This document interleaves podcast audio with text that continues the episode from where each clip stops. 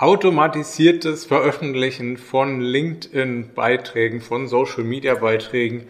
Das ist möglich. Es gibt dafür Tools, zum Beispiel Buffer, Hootsuite, Publer, eine große Anzahl an Tools und ich nutze alle nicht, ähm, weil äh, es gibt drei Gründe dafür.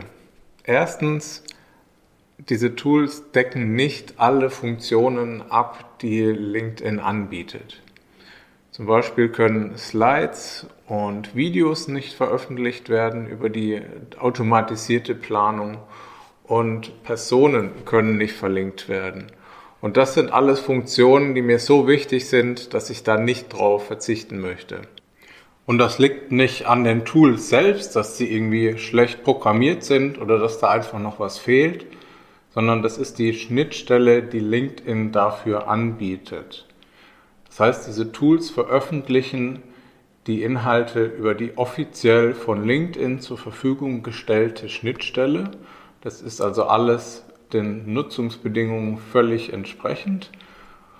Nur wenn LinkedIn die Funktion nicht zur Verfügung stellt, können die Tools es faktisch nicht anbieten. Von daher sind die Tools von den Funktionen untereinander relativ ähnlich. Punkt 2.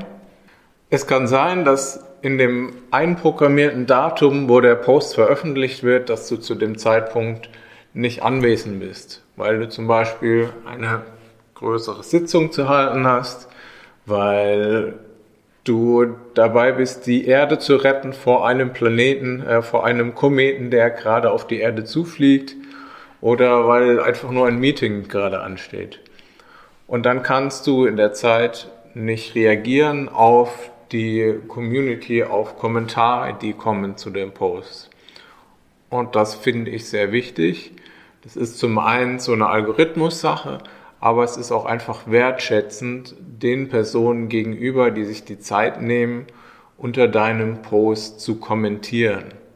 Da finde ich es wichtig, auch dir die Zeit zu nehmen, darauf zu antworten. Also mindestens ein kleines Danke zu hinterlassen oder eben die Diskussion weiterführen oder ähm, Fragen beantworten, die hier kommen aus der Community. Und Punkt drei ist so ein bisschen meine interne Qualitätskontrolle. Ich bin ganz froh morgens, wenn ich nochmal vor dem Veröffentlichen von einem Post äh, drüber lesen kann. Da sehe ich, ob ich alles drin habe, ob ich vielleicht noch was vergessen habe.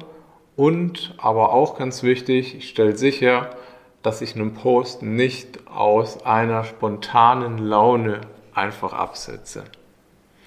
Manchmal ist man von irgendwas beeinflusst, verärgert, erfreut und schreibt direkt darüber und am nächsten Tag ist es vielleicht nicht mehr so wichtig oder nicht mehr das, worüber man eigentlich schreiben wollte. Und das stelle ich sicher mit so ein paar Tagen Abstand zu dem Post, dass ich einfach nochmal drüber lese und die Laune ausschließe und auch ausschließe, dass ich irgendwas Wichtiges vergessen habe. Trotzdem plane ich die Inhalte vor, nur eben nicht automatisiert, sondern in meinem Fall in Asana, einem Projektmanagement-Tool.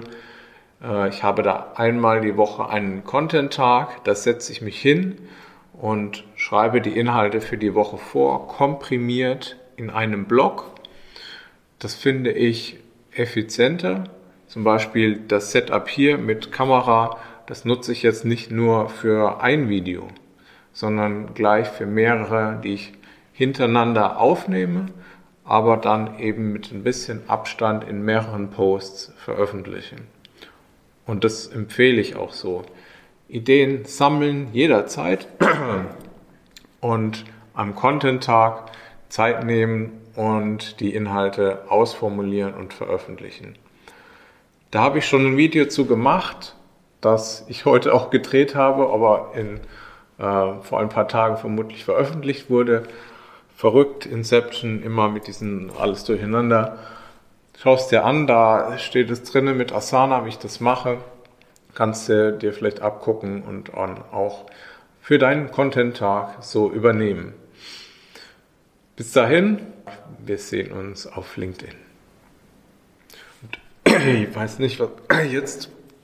Das sind zu viele Videos heute für mich. So viel Quatsch ich normalerweise in drei Wochen, was ich jetzt hier in der letzten halben Stunde produziert habe.